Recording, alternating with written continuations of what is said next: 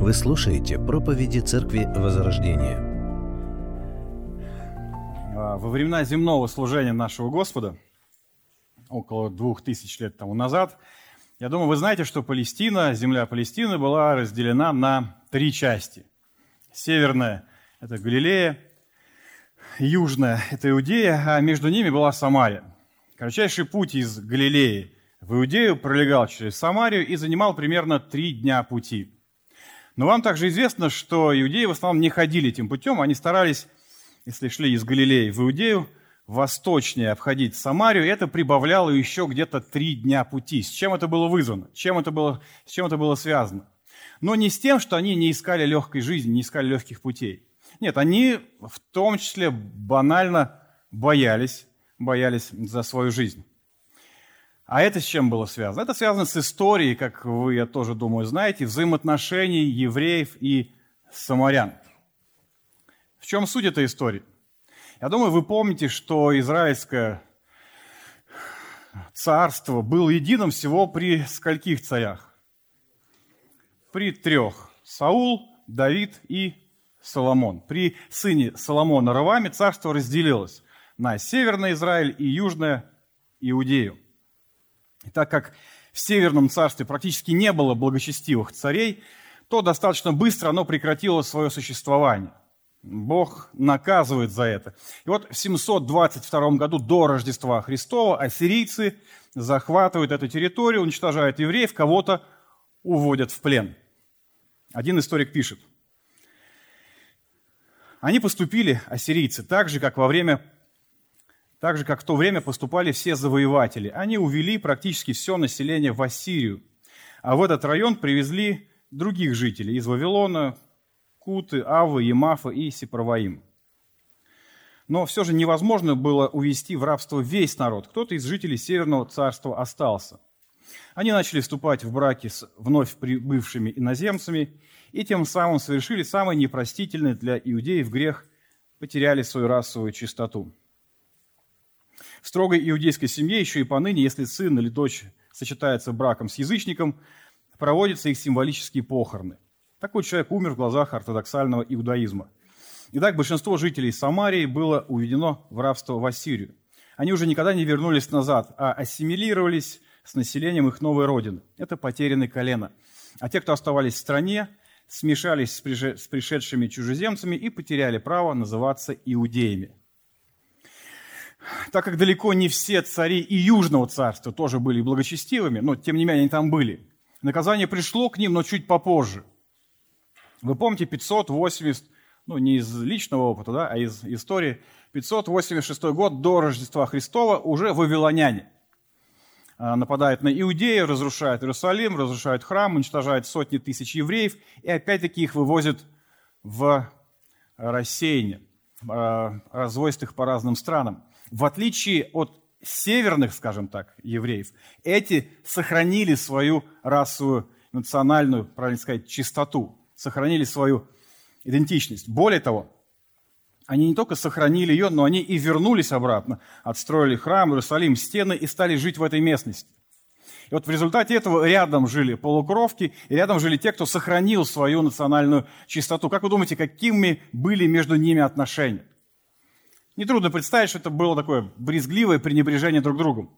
Со временем это пренебрежение только возрастало. Самаряне построили на горе Горизим храм, как прообраз Иерусалимского храма, и сделали это место поклонением, иудеи его разрушили. Иудеи называли самарян по имени одного из народов, который туда был переселен. Они называли, говорили, что есть хлеб самарян, то же самое, что есть свинину. Они приписывали Богу слова, что Бог пренебрегает этим народом, и что этот народ – абсолютно глуп. Нетрудно догадаться, что самаряне платили иудеям той же самой монетой. Баркли пишет, рассказывает, что однажды Рави Иоханан проходил через Самарию мимо горы Горизим по пути в Иерусалим на молитву. Самарянин спросил его, куда ты идешь? «Я иду в Иерусалим молиться», — ответил Рави Ханан. А не лучше ли было бы тебе помолиться на этой святой горе Горизим, чем в проклятом доме, сказал самарянин. Все это показывает, что путешествие через Самарию было не только таким брезгливым для Иудея, так что они даже наступали на эту землю и потом отряхивали пыль. Но было и небезопасным абсолютно. Их могли закидать камнями, кого-то, как описывает нам история, и убивали во время путешествия. К чему все это? Думаю, нетрудно догадаться, что я хотел вспомнить историю беседы Иисуса с самарянкой. Итак, Иисус, в отличие от других иудеев, не пошел в обход. Он пошел через Самарию. Он утрудился у пути, в пути, сел около колодца, а, дождался женщины, и вот дальше началось самое, самое интересное. Что же там было интересного? А интересно то, что у этого колодца встретились два человека. Между ними буквально расстояние физически несколько метров. Но по сути между ними на самом деле огромная пропасть. Между ними стены, такие железобетонные конструкции. О каких же барьерах между ними в данном случае идет речь? Я думаю, что вы это знаете. Во-первых, национальный барьер. Он иудей, она самарянка. Далее, между ними социальный барьер. Он учитель, он мужчина, она женщина. Между ними религиозный барьер. Она считает, что нужно поклоняться на горе Горизим, что абсолютно неприемлемо с точки зрения иудеи. Между ними духовный барьер. Он святой Божий Сын, она женщина, скажем так, не сильно тяжелого поведения. Как им общаться? Как им найти общий язык? Как разрушить эти самые барьеры, которые стоят между ними. И вот наша история показывает, как Иисус это делает. И мы видим с вами, что шаг за шагом, удар за ударом, Он разрушает эти барьеры. Есть Иисус, есть Самарянка. Между ними барьеры, а огромные стены выстроены. Что же делает Иисус? Мы помним с вами, Он заговорил с ней. И тем самым Он сразу разрушает барьеры, как социальный, так и национальный, который стоял между ними, он не просто с ней заговорил, как мужчина с женщиной, как иудей с самарянкой, но он даже ее попросил, тем самым отчасти показав некую зависимость от нее. Далее он четко указывает спасение от иудеев, да, он разрушает религиозный барьер, он обличает ее в грехе, в сожительстве, разрушая духовный барьер. Что же произошло после этого? Вот это интересно. После того, как барьеры между Иисусом и женщины были разрушены, она смогла увидеть Мессию. Не какого-то мужика странного, днем пришедшего к колодцу, иудея, который с ней начал разговаривать. Нет, в этот момент она увидела Мессию. Давайте вспомним, как это произошло. Иоанна 4 глава. Женщина говорит ему, зная, что придет Мессия, то есть Христос, когда Он придет, то возвестит нам все. Иисус говорит ей, это я, который говорю с тобою она в этот момент была готова увидеть Мессию, и она его увидела. К чему это привело? Это тоже интересный момент. Тот факт, что она увидела Мессию, привело к тому, что и барьеры ее в жизни с другими людьми стали рушиться. Ведь вы понимаете, она пришла туда днем, в самую жару, в пекло не просто так, она сторонится людей, история нам с вами известна. Она не хочет пересекаться с людьми.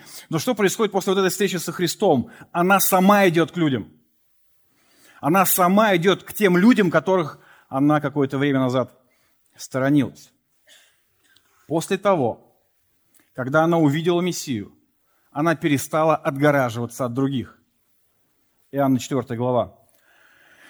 Тогда женщина оставила водонос свой и пошла в город и говорит людям, «Пойдите, посмотрите человека, который сказал мне, что я сделала, не он ли Христос?» Они вышли из города и пошли к нему. И многие самаряне из города того уверовали в него по слову женщины, свидетельствовавшей, что он сказал ей все, что она сделала. И потому, когда пришли к нему самаряне, то просили его побыть у них. И он пробыл там два дня. И еще большее число уверовало по его слову. А женщине той говорили, уже не по твоим речам веруем, ибо сами слышали и узнали, что он истинно Спаситель мира Христос. Что получается? Личная встреча со Христом, когда вот эти барьеры разрушены, приводит к тому, что рушатся барьеры и в отношении других людей. И это потенциально приводит к тому, что барьеры этих людей, стоящие между ними и Богом, также разрушаются. Есть ли какие-то барьеры между нами с вами? Я думаю, вполне могут быть. Строим ли мы, можем ли мы с вами строить какие-то барьеры, какие-то стены между друг другом? Ну, безусловно, какие-то могут быть барьеры. Ну, например, социальный барьер. Есть те, кто побогаче, есть те, кто победнее. Те, кто побогаче, нередко общаются друг с другом. Ну и на самом деле, а что общаться с теми, кто доширак на обед ест? Они же, они и с нужными людьми не познакомят, и, с, и какой они могут дать совет? Они вместе проводят время, вместе отдыхают. Видя это, те, кто победнее, что делают? Кучкуются друг с другом. Помимо этого, безусловно, может быть национальный барьер. Это особенно актуально в наше время. Среди нас с вами здесь есть и русские, и украинцы. Уже сам этот факт означает такую возможность пренебрежения, неуважения, возмущения друг другом. Вы, москали, нам еще ответите за то, что вы сделали в нашей стране. Да вы, хохлы, сами виноваты, тоже мне еще. И в результате этого дальше и дальше. Среди нас есть и молдаване, цыгане, представители гордого народа гор. К чему приведет то, если представители а, Молдавии будут общаться больше и больше друг с другом, подчеркивая свою общность. То, что будут появляться некие барьеры. К чему приведет то, что ромалы станут больше акцентироваться друг на друге, больше подчеркивать свою национальную идентичность? К такому же выстраиванию. Безусловно, могут быть и доктринальные барьеры. Особенно в наше время, когда одни топят за суверенность Бога, за то, что он все контролирует, неспособность человека спастись, абсолютную греховность. Другие топят за свободную волю человека, за то, что человек все-таки что-то может, за то, что именно он центр Вселенной. И, как я недавно узнал аж от самого преподавателя семинарии, что люди рождаются, оказывается, с десятью заповедями в сердце. Помимо всего прочего, разделять может возраст. Есть молодые, есть пожилые – Молодые не особо общаются с пожилыми. Да? Ну, а, а что им осталось-то, как бы, уже ладно. Пожилые не особо общаются с молодыми. Да, они так одеваются, ведут себя, есть ли смысл с ними общаться. Разделять может служение, разделять могут те или иные любимые проповедники, семейные кланы и так далее. В общем, при желании разделиться у нас есть с вами возможности сколь угодно. При желании построить какие-то барьеры мы с вами сможем это сделать. Вопрос в другом. Есть ли то, что объединяет? Есть ли то, что разрушает все эти барьеры? Об этом давайте мы с вами вместе сегодня и порассуждаем. Мы продолжаем находиться с вами в первом послании к Коринфянам, в 12 главе. Наши стихи сегодня это 12 и 13, но мы прочитаем 13 э, стихов, с 1 по 13. «Не хочу оставить вас, братья, в неведении о дарах духовных. Знаете, когда мы были язычниками, то ходили к безгласным идолам, так как бы вели вас. Потому сказываю вам, что никто, говорящий Духом Божиим, не произнесет анафемы на Иисуса. И никто не может назвать Иисуса Господом, как только Духом Святым. Дары различны, а Дух один и тот же. Служение различное, Господь один и тот же. Действие различное, а Бог один и тот же, производящий все во всех, но каждому дается проявление Духа на пользу. Одному дается Духом слово мудрости, другому слово знания тем же Духом, иному вера тем же Духом, иному дары исцеления тем же Духом, иному чудотворение, иному пророчество, иному развлечение духов, иному разные языки, иному истолкование языков. Все же сие производит один и тот же Дух, разделяя каждому особо, как ему угодно. Ибо как тело одно, но имеет многие члены, и все члены одного тела, хотя их и много, составляют одно тело, так и Христос. Ибо все мы одним духом крестились в одно тело, иудеи или эллины, рабы или свободные, и все напоены одним духом. Итак, мы остаемся в теме духовных даров. В наших прошлых рассуждениях мы уже с вами говорили, что есть духовные дары, а есть таланты. Духовный дар – это инструмент, Богом данный, способность участвовать в созидании тела Христова. Это то, что мы получаем в момент рождения свыше. Есть таланты, как способности, которые мы получаем в момент физического рождения. Духовные дары даны каждому христианину. Нету такого христианина, кто не имел бы духовного дара нету ни одного рожденного свыше, кто был бы обделен духовными дарами. Более того, нам даны не только дары, то есть инструменты, но и служение, которое мы совершаем при помощи этих инструментов. Дары даны не просто так, не сами по себе, для конкретного служения. О чем это говорит? О том, что нет такого христианина, для которого Бог не усмотрел бы служение. Нету таких. Итак, если коротко, каждому дано, каждому свое. И при этом, что немаловажно, на пользу. Цель совершения служения, обозначенного Богом, это не моя польза. Это польза и благо церкви, что принципиально важно. В прошлый раз мы с вами посмотрели на перечень даров, на некий список, и сделали несколько общих наблюдений. Прежде всего, всеобъемлющий ли этот перечень даров? Нет, мы говорили, что есть другие тексты Писания, которые также говорят о духовных дарах, и там упоминаются те дары, которых здесь нет. Дальше, почему Павел говорит именно об этих дарах? Но опять-таки по той причине, что, скорее всего, они были актуальны для Каринской церкви, и для того, чтобы показать разнообразие, разнообразие того, что Бог дал церкви. Следующий момент. Объясняются ли все эти дары в Священном Писании? Нет. Некоторых даров мы не видим с вами объяснения и можем лишь предполагать по тому, как апостол Павел их называет. Следующий момент. Все ли эти дары актуальны для нас в наше время? И тоже нет – и мы говорили на основании чего? На основании того, что инструменты даются для своего времени и своего назначения. Например, Павел пишет, что апостолы и пророки, да, речь идет о назаветных апостолах и пророках, они заложили фундамент. Дальше на этом фундаменте уже строится одно единое здание. То есть такие инструменты, которые были даны апостолам, они сделали свое дело. Теперь они в наше время не актуальны – а что характеризовало апостолов? Мы помним, Павел пишет, что характеризует апостолов. Дары, чудеса, знамения, могущественные силы. И мы смотрели с вами, с какой целью они были даны.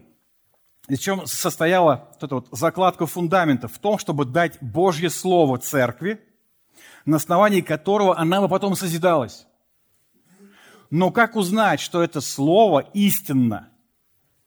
дары, чудеса, знамения. То есть это знак, указывающий, подтверждающий, это истина. Это мое слово. Но когда слово было написано и было дано церкви, было уже по церквам, тогда надобность в этом отпала. Творит ли Бог чудеса сегодня? Безусловно. Творит ли Бог чудеса по молитве одного христианина или церкви? Безусловно. Примеров достаточно и здесь, в этой церкви. Но мы говорим именно о дарах. Далее мы отметили и классификацию даров. Мы говорили, что их можно разделить на как дары слова, дары служения, как на временные дары и, допустим, дары постоянные. В нашем сегодняшнем отрывке апостол Павел вводит очень важный образ. Образ, который нам с вами помогает не только в контексте единства церкви, но и в контексте служения духовными дарами. Итак, в наших рассуждениях на основании 12 и 13 стиха мы отметим несколько моментов. Первое. Суть единства – тело Христова. Суть единства – тело Христова. 12 стих. Возьмем для сравнения человеческое тело. Оно одно, а органов в нем много. Но при этом все органы, хотя их много, составляют одно тело. Таков и Христос. Мы видим с вами, что апостол Павел уделяет очень много времени единству. В чем причина этого? Ну, думаю, что несложно догадаться. Причина в том, что церковь разрознена. Причина в том, что вот этого единства, вот этого самого единства в церкви нет. Что же делает Павел, чтобы изменить эту ситуацию? Мы это с вами увидим. Но пока давайте посмотрим на то, действительно ли была эта разрозненность и каким образом она проявлялась. Может быть, мы увидим что-то актуальное и для нас с вами. Итак, мы видим, что они были разрознены по принципу лидеров. Им нравились разные лидеры. Первая глава. Умоляю вас, братья, именем Господа нашего Иисуса Христа, чтобы все вы говорили одно, и не было между вами разделений, но чтобы вы соединены были в одном духе и в одних мыслях. Ибо от домашних хлоиных сделалось мне известным о вас, братья мои, что между вами есть споры. Я разумею, что у вас говорят, я Павлов, я Аполосов, Я Кифин, а я Христов. Разве разделился Христос? Мы можем с вами себе представить эмоциональность, которой апостол Павел задает последний вопрос. Когда они разбежались в разные направления по предпочтениям тех или иных проповедников, он говорит, разве разделился Христос? Помимо этого, они делились по причине взаимных претензий. Они выставляли претензии, более того, даже в судах, они судились перед неверующими. Шестая глава.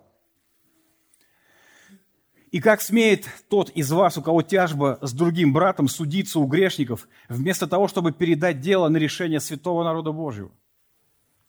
И если возникли споры о таких делах, зачем вы отдаете их на суд людям, не принадлежащим к церкви? Как вам не стыдно? Неужели нет среди вас ни одного мудрого человека, который мог бы рассудить братьев? Так нет. Брат суется с братом, и при том у неверующих. В этих словах мы с вами также видим этот эмоциональный, эмоциональную составляющую того, о чем говорит Павел. Говорит, как такое возможно? Как в принципе вы могли до такого дойти? Но это еще не все. Они разделялись и по принципу материального достатка. Одиннадцатая глава. Так вот, хотя вы и собираетесь вместе, это нельзя назвать трапезой Господа. Каждый из вас налегает на собственную трапезу. И вот один уходит голодный, а другой сыт и пьян. У вас что, нет собственного дома, где можно было бы есть и выпить?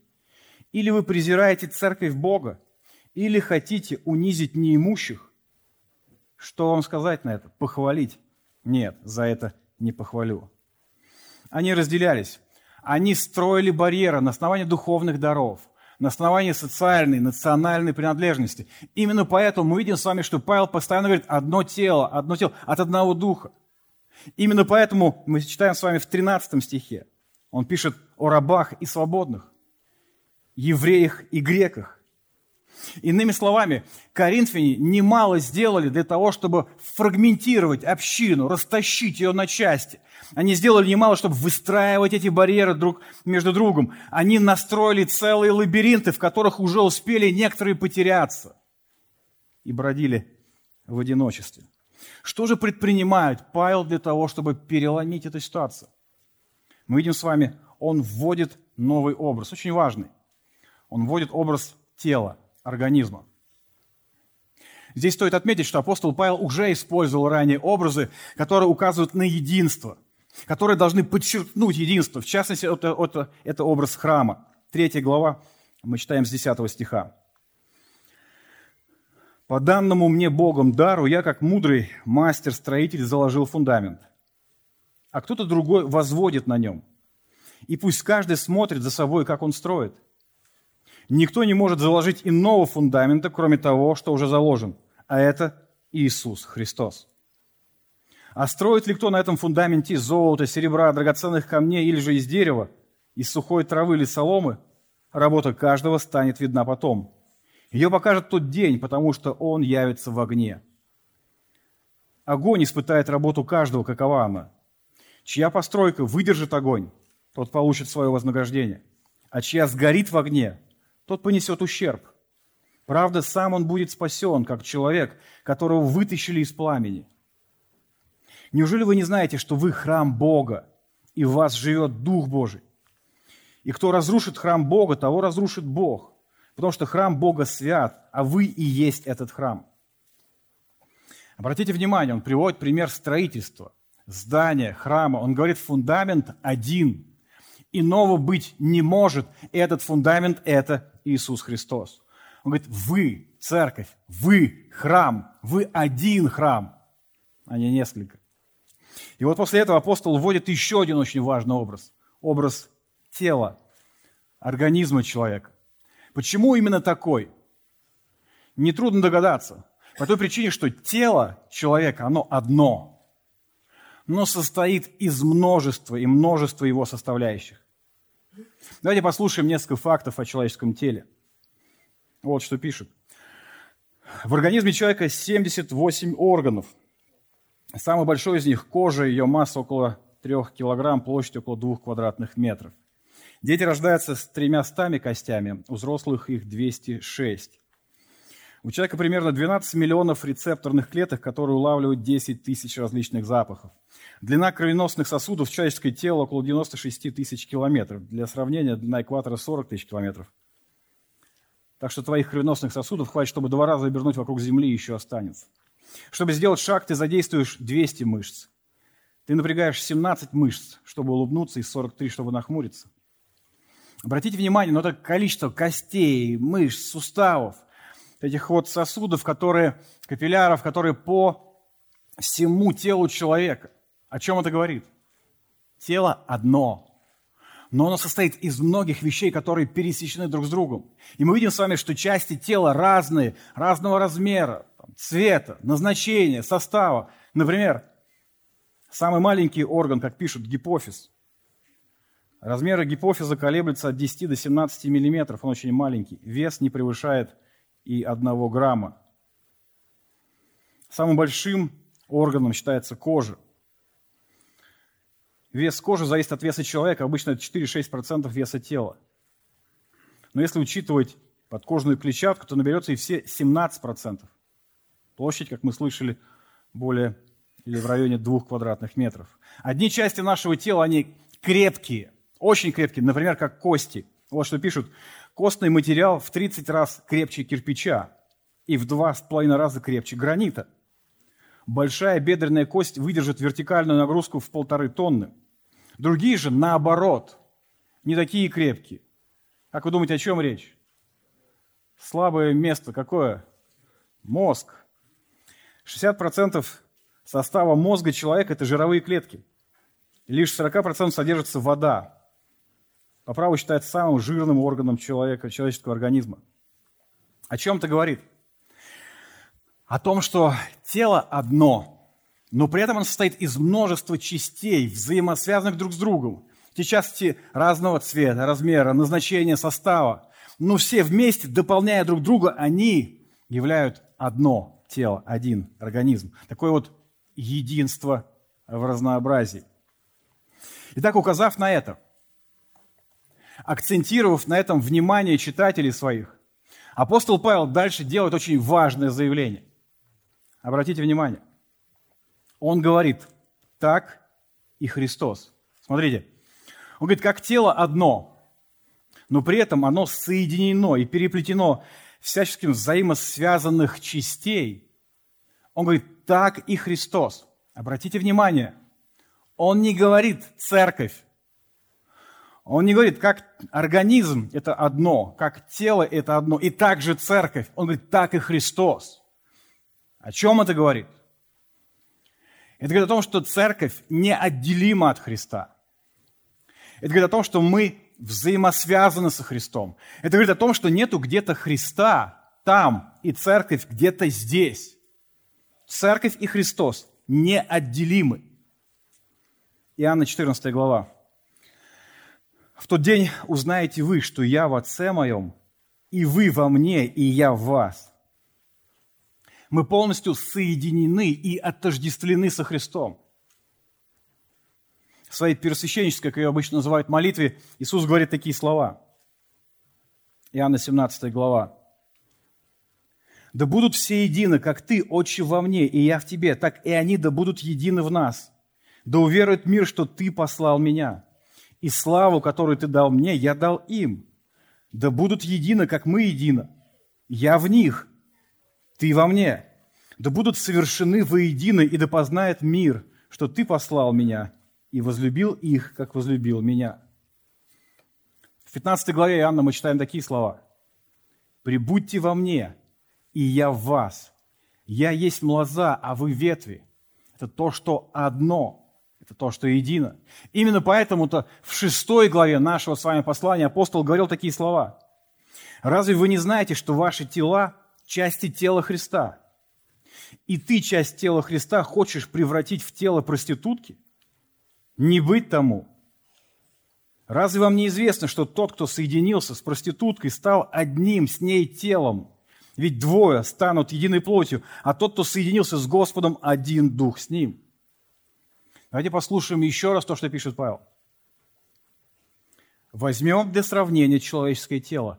Оно одно – а органов в нем много. Но при этом все органы, хотя их много, составляют одно тело. Таков и Христос. Итак, первое, на что обращает внимание апостол Павел, это единство верующих людей. Что их определяет? Что показывает это единство? Не их возраст. Суть единства не их какие-то общие предпочтения в одежде, в музыке или в еде. Это не привязанность к тому или иному служителю. Суть единства – это Христос. Он говорит, вы соединены с Ним. Вы неотъемлемы от Него. Он называет вас своим телом. К пониманию чего это должно нас привести? Три момента. Первое – идентичность. Вновь вспомним с вами это умное слово. Что тебя как личность характеризует? В принципе, мы понимаем с вами, что по жизни разных людей характеризуют разные вещи. Допустим, кого-то характеризует то, что он фанат того или иного футбольного клуба. К чему это приводит? К тому, что это сказывается на его жизни. Это сказывается на то, как он проводит свое время, как он одевается, его интересы, с кем он дружит, кого он ненавидит, как он тратит свои деньги. Он буквально подстраивается под жизнь своей команды. Далее. Других людей характеризует их национальная принадлежность. Они все будут делать, чтобы подчеркнуть это, показать общением, акцентом, вывешиванием своего флага где-нибудь за границей. Других характеризует уровень жизни. Кто-то свою идентичность находит в шутовстве, в политических предпочтениях, в тех или иных известных служителях и так далее и тому подобное. И вот очень важно, к чему это приводит. К чему приводит вот такая идентичность человека? К разделениям. Ну просто представьте себе, если человек является фанатом футбольного клуба Барселона. Как он может относиться к болельщикам Реала? Как умственно неполноценным, как к ограниченным людям. То есть как? Как, имея Барселону, можно болеть за Реал? Или же, если я коммунист, не то, что сегодня этим называется, а ну, нормальный такой последовательный коммунист. Каким образом я буду относиться к представителям Единой России? Скажите мне. Ну, как к чему-то такому вот, э, брезгливому, да, с кем особо-то и не хочется как-то общаться. А от, от общения с кем ты испытываешь отторжение. Итак, идентичность, да, то, как мы себя определяем, это сказывается на нашу жизнь. И в основном, всегда это приводит к разделению. Так вот, какова идентичность христианина? Что должно или что характеризует христианина, вокруг чего должна идти жизнь верующего человека? Апостол ясно показывает, идентичность христианина – это Христос. Он говорит, вы настолько соединены со Христом, что Он вас называет телом Его. Вы тело Христово. Как тело человека состоит из множества взаимосвязанных вещей, так и Христос. Но что же значит тот факт, что идентичность хри- христианина – это Христос? Это значит, что человек живет интересами Христа. Он ищет того, что его радует, того, что его прославляет. Он ищет того, чтобы услышать, понять, все больше соединиться с ним. Он ищет того, чтобы и другим рассказать об этой радости, чтобы эта радость, его отношения со Христом, она вовлекла новых и новых людей. А теперь скажите, что будет происходить в церкви, если каждый христианин будет иметь такую идентичность? Если каждого христианина будет действительно характеризовать Христос? Будут ли члены церкви разделяться по принципу музыки, предпочтения тех или иных проповедников, уровню жизни, национальности или чему-то другому? Очевидно, что нет. Это не будет иметь для них никакой ценности. Наоборот, вследствие этого верующие люди, они потеснее, потеснее окружат Иисуса Христа. Они станут ближе друг к другу. Так, первое, идентичность. Второе, к чему нас должно привести понимание того, что мы – это тело Христова, это безопасность. Христос позаботится о своем теле. Христос не допустит ампутаций, инвалидности, уродства и трансплантологии. Он не допустит отсечений, пришиваний, опять пресечения, отсечения, опять пришиваний. Важно понять, тело, оно Христово. Тело Христово не Франкенштейн. Посему Павел пишет, филиппийцам 1 глава, «Будучи уверен в том, что начавший в вас доброе дело будет совершать его даже до дня Иисуса Христа». Фессалоникийцам он пишет в пятой главе, Пусть сам Бог, источник мира, осветит вас полностью. И пусть все в вас, и дух, и душа, и тот, кто вас призывает, и Он совершит это. В общем-то, сам Иисус неоднократно говорит об этом. Я на 10 глава. «Овцы мои слушаются голоса моего. Я знаю их, и они идут за мною. Я даю им жизнь вечную, и не погибнут вовек. И никто не похитит их из руки моей. Отец мой, который дал мне их, больше всех. Никто не может похитить их из руки Отца моего, я и Отец одно. Тело Христово не будет расчленяться, не будет никакой трансплантологии. К сожалению, многие пытаются приписать телу Христову какое-то уродство, но не нужно этого делать, потому что Иисус ясно говорит, что Он сохранит свое тело. Шестая глава Иоанна. Все, что дает мне Отец, ко мне придет. Приходящего ко мне не изгоню вон. Ибо я сошел с небес не для того, чтобы творить волю мою, но волю пославшего меня Отца. Воля же пославшего меня Отца есть та, чтобы из того, что Он мне дал, ничего не погубить, но все то воскресить в последний день. Воля пославшего меня есть та, чтобы всякий, видящий Сына и верующий в Него, имел жизнь вечную, и я воскрешу его в последний день. Иисус, предвидя тех, кто с какой-то маниакальной озабоченностью будет видеть в теле Христовом Франкенштейна, где руки отсечены, пришиты обратно, то же самое с ногами, он говорит, я пришел исполнить волю Отца. Я пришел исполнить Его волю. А Его воля какая? В том, что Он дарует мне людей – чтобы я никого из них не выгнал, принял, всех сохранил и всех воскресил. И что он говорит? Я это сделаю. И я это сделаю. Так, безопасность. К чему нас должно с вами привести понимание безопасности? Неверующего человека, безусловно, это приведет к тому, что появляется повод грешить. Так что же, теперь я могу грешить, и мне ничего не будет? Обратите внимание, именно таким образом реагировали оппоненты апостола Павла. И это говорит об очень важной вещи. Если вы проповедуете людям Евангелие, и они не реагируют так, значит, вы проповедуете что-то не то. Когда Евангелие проповедовал Павел, то те, кто слышал это Евангелие, говорят, подожди, так что теперь, грешить можно? Ну ладно, то неверующие, оставим их. К чему понимание безопасности должно привести верующего человека? К еще большей сосредоточенности на Господе. Я вам скажу, что неверующий не поймет этого. Для неверующего всегда благодать – это повод к распусту. Для неверующего благодать – это всегда желание смешать его с законом, как можно больше выхолостить эту благодать. Но верующий – то другое. Для верующего это свобода. Для верующего это понимание, что Иисусу не надо ничего доказывать. Иисусу не надо ни за что платить. Он все сделал, ибо это будет лишь умолять умолять жертву Иисуса Христа. И поэтому я живу в этой свободе, в спокойствии, угождая Ему. Я сосредоточен на Нем, а не на себе. Я могу успокаиваться в Его благодати, радоваться Ему все больше и больше. Итак, идентичность, безопасность. Третье – посвященность. Это логическое следствие того, что ты Христов, и что Христос для тебя является на самом деле высшей драгоценностью. Ты сосредоточен не на себе, желая как бы мне успеть перед смертью сказать «Господи, прости». Ты сосредоточен не на себе, чтобы тебе перед вечерей успеть попросить прощения.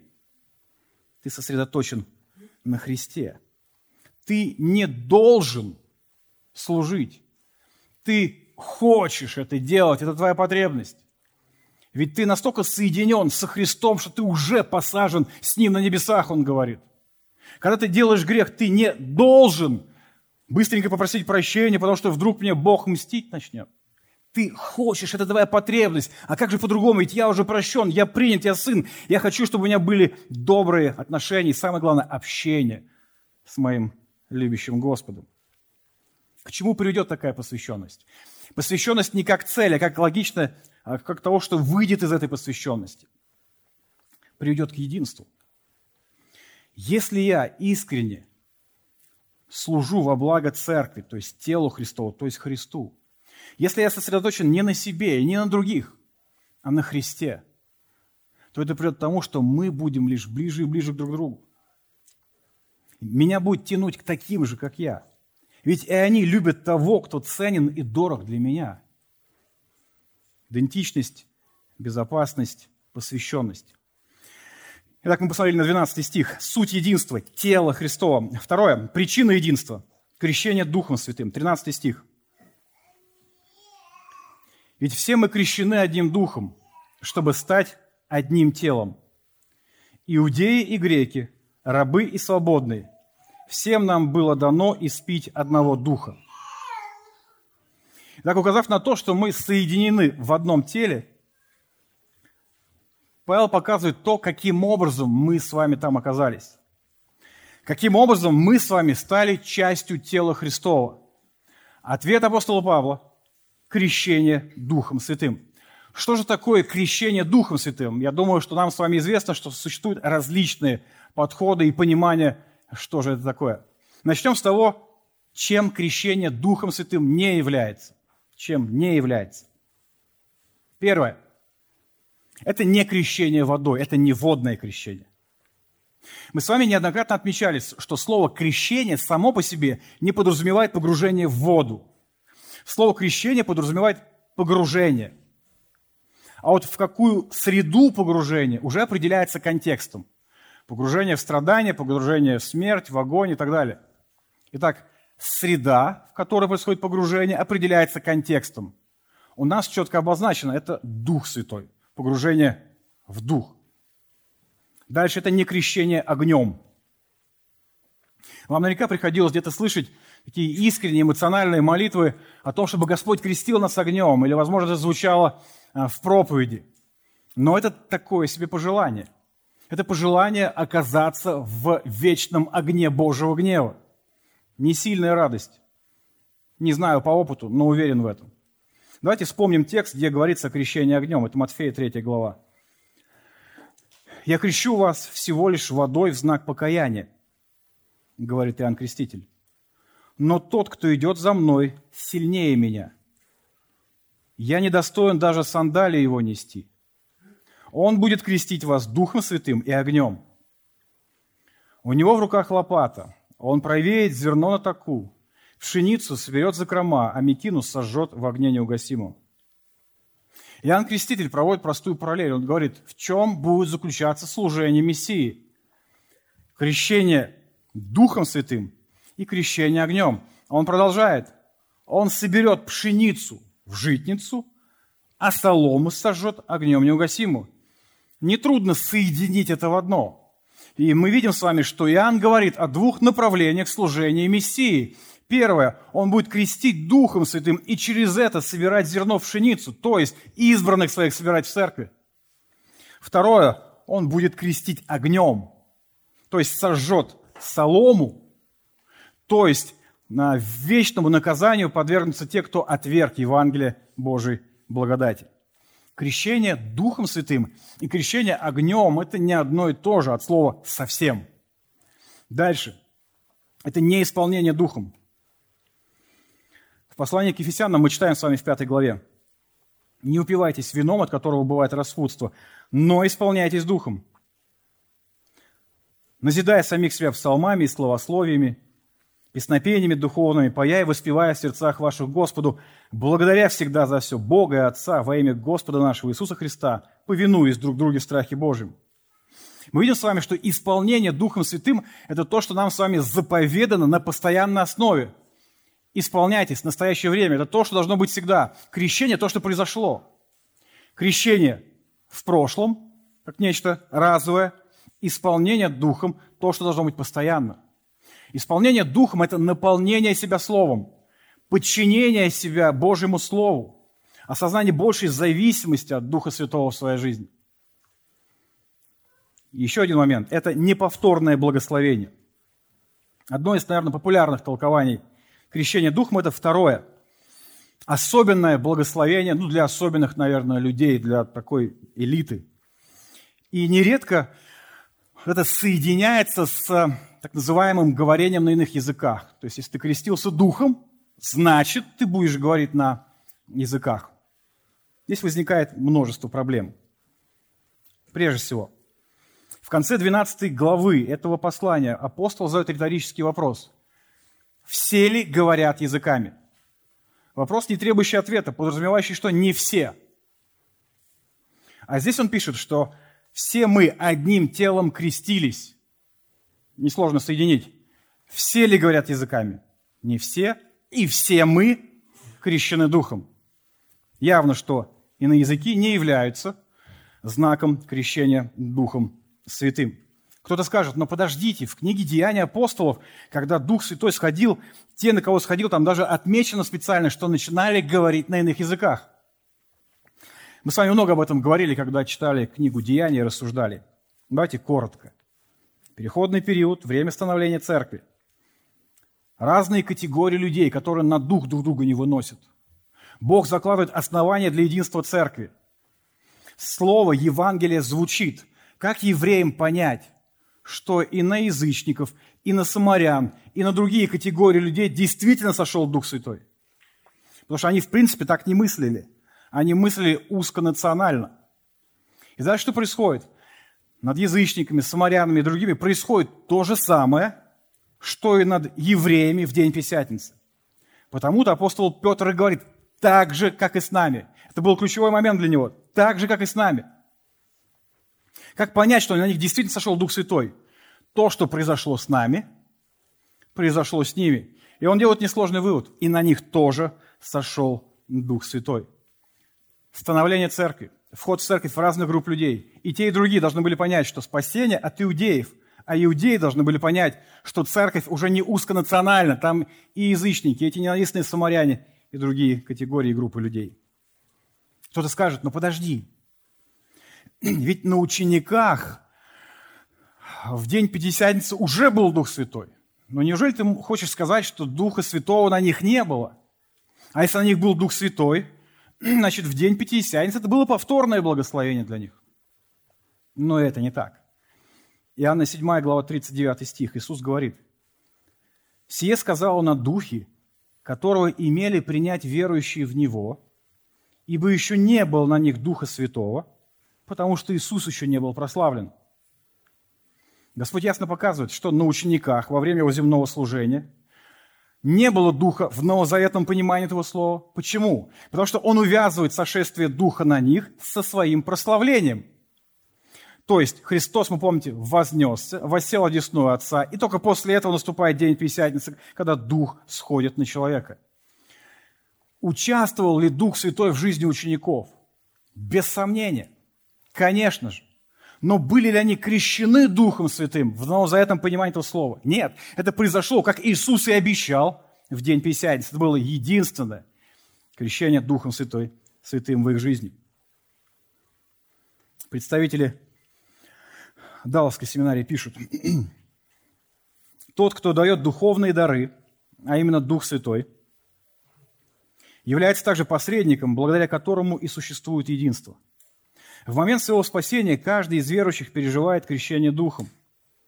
Через это крещение они, независимо от, от национального происхождения, иудеи или эллины, или от социального своего положения, рабы или свободные, соединяются со Христом, крестились в одно тело, и в них поселяется Дух Святой, все напоены одним Духом. Апостол говорит, вы не только соединены в одном теле – но вы и крещены одним духом, вы погружены в один дух. И при этом нам с вами важно понимать, а какова цель Духа Святого. Иоанна 6 глава, Иисус говорит, когда же придет Он, Дух истины, то наставит вас на всякую истину. Ибо не от себя говорить будет, но будет говорить, что услышит, и будущее возвестит вам. Он прославит меня. Это очень важно. Цель Духа Святого – прославить Христа – О чем это говорит? Это говорит о том, что если человек крещен духом, наполнен духом, он будет сосредоточен на Господе. И мы с вами вновь и вновь упираемся, если так можно сказать, в Христа. Цель Духа Святого, на минуточку, третьей личности, единой Божественной Троицы. Слава Христова. Может ли идти речь о наполненности Духом в жизни того, кто живет собой, своими интересами? Это большой вопрос. А если ты сосредоточен на Христе, если именно Он твоя идентичность, что тебя может разделить с твоими братьями и сестрами? Итак, церковь, которая полна барьеров, выстроенных лабиринтах, лабиринтов, в которых уже некоторые успели потеряться. Он им говорит, если вы дети Божьи, вы соединены в одном теле, вы крещены одним духом, вы погружены в один дух. Цель этого духа, который вас наполнил, это слава Христова. О каком, в принципе, разделении может быть тогда идти речь? Итак, мы посмотрели с вами на суть единства, это тело Христова. На причину единства, это крещение Духом Святым. И последнее, коротко, практика единства, служения дарами. Апостол Павел пишет эти истины не только в контексте единства, но и в контексте служения дарами. Мы помним с вами, дары есть у каждого. Дары необходимы для служения. Эти дары не мы выбираем и не дают нам люди. Это суверенное, благодатное действие Божье. Более того, мы не только с вами имеем эти дары, имеем служение, но у всего этого одна цель. У всего этого одна цель – польза церкви или телу Христову. А посему, когда мы с вами, чада Божьи, как неотъемлемая часть этого тела, применяем эти дары на пользу церкви, телу Христову, то есть Христу, получается, что мы с вами все делаем одно дело, дополняя друг друга, мы идем к одной общей цели. Не это ли и есть единство в разнообразии? Не это ли действительно здоровый организм? Я начал с евангельского эпизода – беседа Иисуса с самарянкой. Я уделил этому достаточно много внимания. Для чего? Чтобы мы с вами увидели, сколь серьезны были барьеры между Христом и самарянкой. И несмотря на то, что это были, такие были железобетонные сооружения между ними, мы видим, что Христос их разрушает. Нет таких стен, которые Христос не мог бы разрушить. Что для этого нужно? Мы видим с вами вот эта вот встреча со Христом. Когда самарянка увидела Мессию, когда она увидела Мессию, мы видим, что и барьеры в отношении с другими людьми в ее жизни были разрушены. А посему живите Христом, любите Христа, поклоняйтесь Христу. И именно Его словами я хотел закончить наше с вами сегодняшнее рассуждение. Хорошо знакомые нам слова из 17 главы Евангелия по Иоанну. «Не о них же только молю, но и о верующих в Меня по слову их. Да будут все едино, как Ты, Отче, во мне, и я в Тебе. Так и они да будут в нас едино, да уверуют мир, что Ты послал Меня. И славу, которую Ты дал мне, я дал им. Да будут едино, как мы едино. Я в них, Ты во мне. Да будут совершены воедино, да познает мир, что Ты послал Меня, и возлюбил их, как возлюбил Меня. Отче, которых Ты дал мне. Хочу, чтобы там, где я, и они были со мною, да видят славу мою, которую Ты дал мне, потому что возлюбил меня прежде основания мира. Аминь. Давайте помолимся. Очень небесный мы славим Тебя. Мы славим Тебя, Господь, за Твое Слово, за то, что все необходимое для жизни и благочестия по милости и благодати Твоей мы имеем – Дух Божий живет в наших сердцах. У нас есть вдохновленное Духом Слово. У нас есть все, чтобы созидание, строительство этого храма оно продолжалось. У нас есть все, чтобы народ Твой, как единый организм, функционировал, действовал и прославлял Тебя. Господь, я прошу, благослови. Благослови меня, благослови каждого из нас. Нам искренне любить Христа. Благослови, чтобы именно Иисус был нашей идентичностью, то, что нас характеризует, чтобы мы жили всегда во свете Его присутствия, чтобы мы возрастали в понимании познании Его, чтобы мы все больше и больше радовались тому, что Он есть в жизни, что имена наши записаны на небесах, и все это благодаря Ему, Господь. Благослови.